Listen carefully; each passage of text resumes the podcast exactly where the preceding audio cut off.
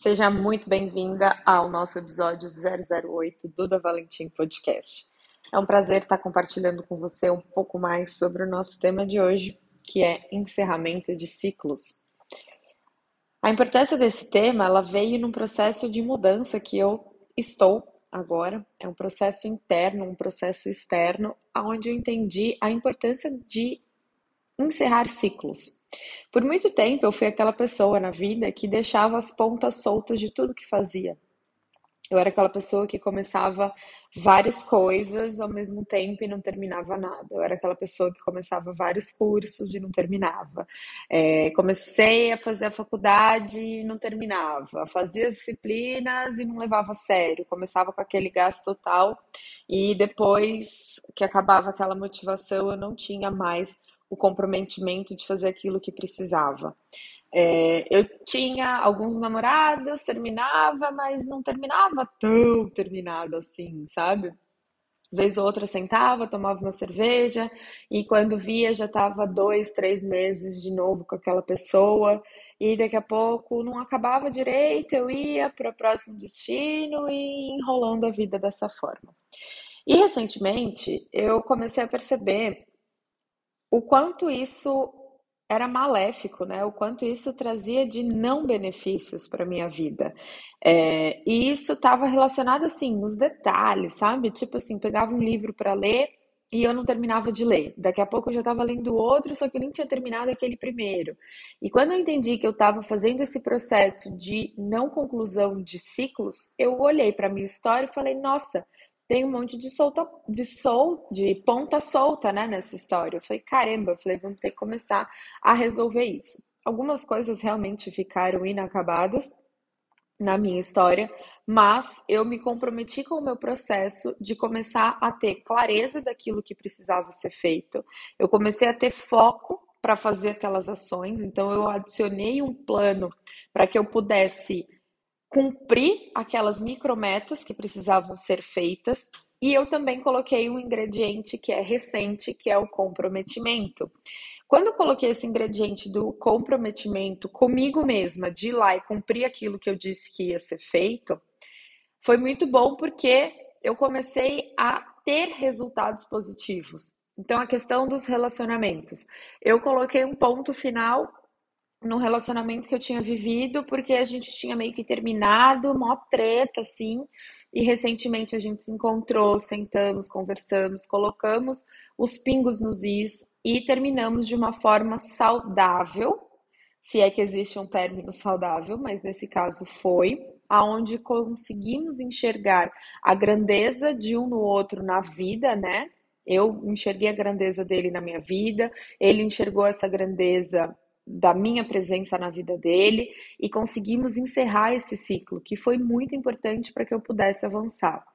Eu terminei o meu relacionamento com o meu pai da forma doentia como era. Eu parei de contar a, a história, né, a visão que eu tinha dele de uma forma distorcida. Depois que a gente teve uma conversa muito franca, muito honesta, que foi muito bonita, é, a gente conversou e eu contei para o meu pai como eu me senti em relação a diversas coisas quando eu era pequena.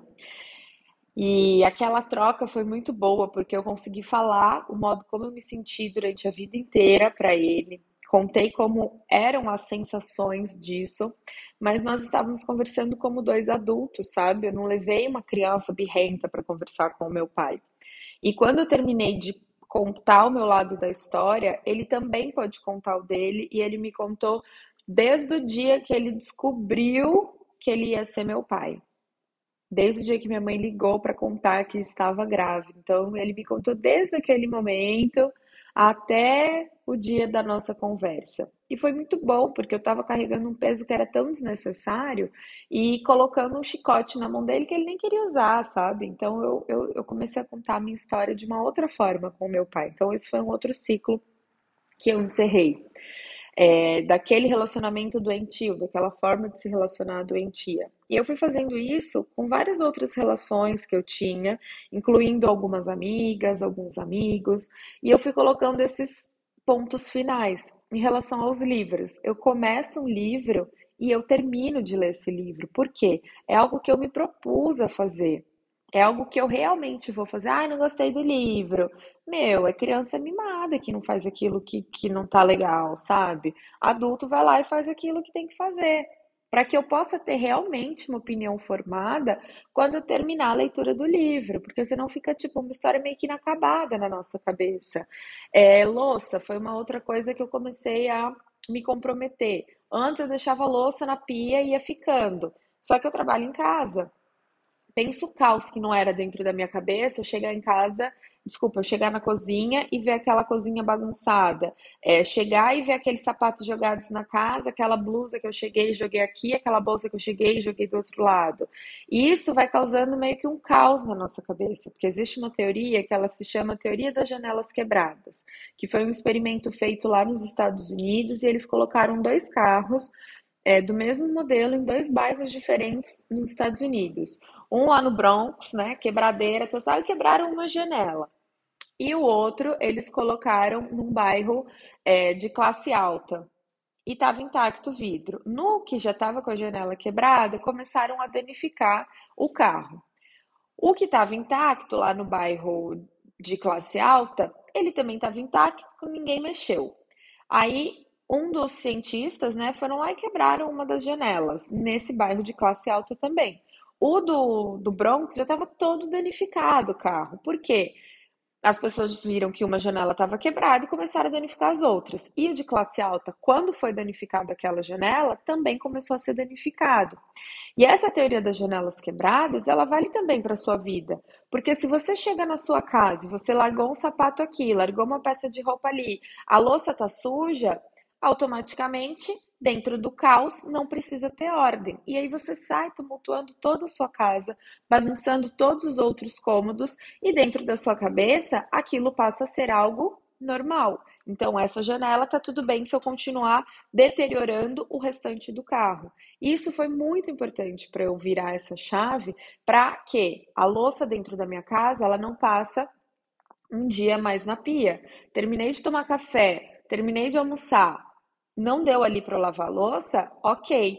Mas a hora que eu estiver indo dormir, eu posso estar tá cansada, exausta. A hora que eu desço, que eu olho para a cozinha, que eu vejo aquela pia, eu falo, ok, queria estar tá indo dormir, mas vou gastar aqui 15 minutinhos, 20 minutinhos organizando essa cozinha.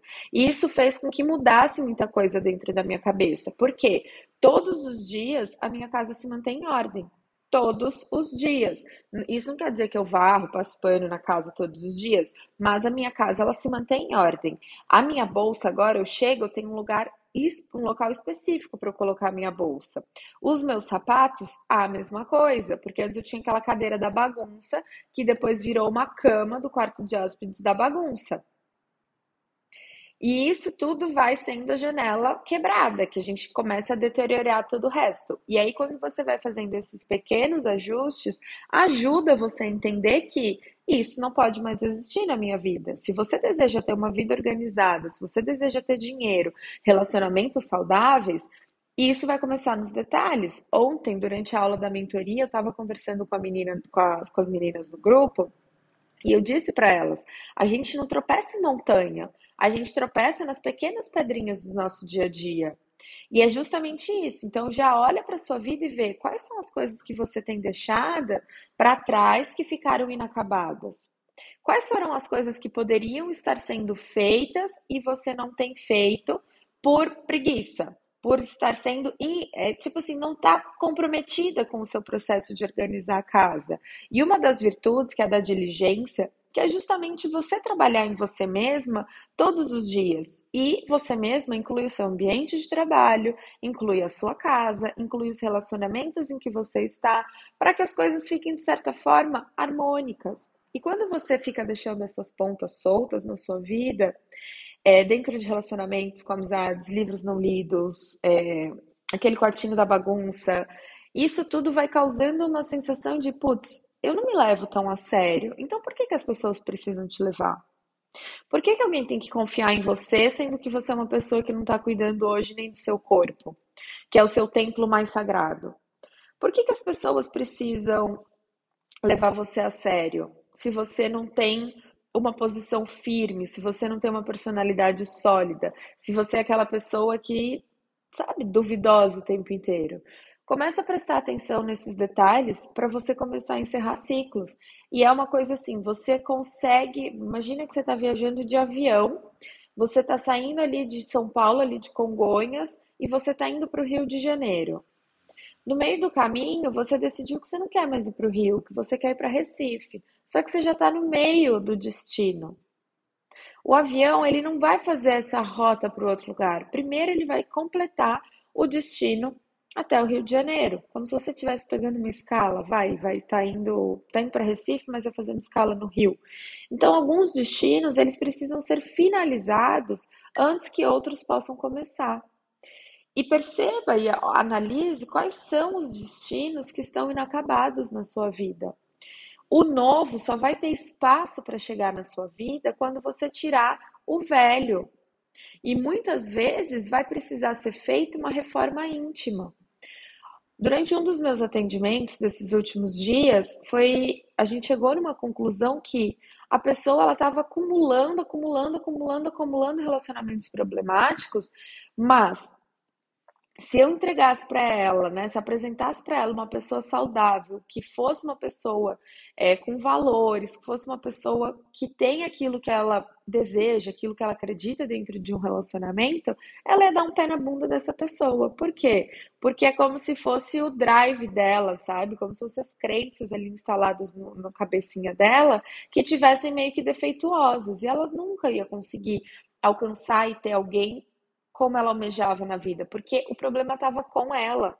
E talvez você seja o problema das suas relações e dos ambientes que você vive. Talvez é chegado o momento de você parar e fazer um exercício de consciência e pensar: o que, que eu preciso tirar? Qual que é a lama que precisa sair de dentro de mim?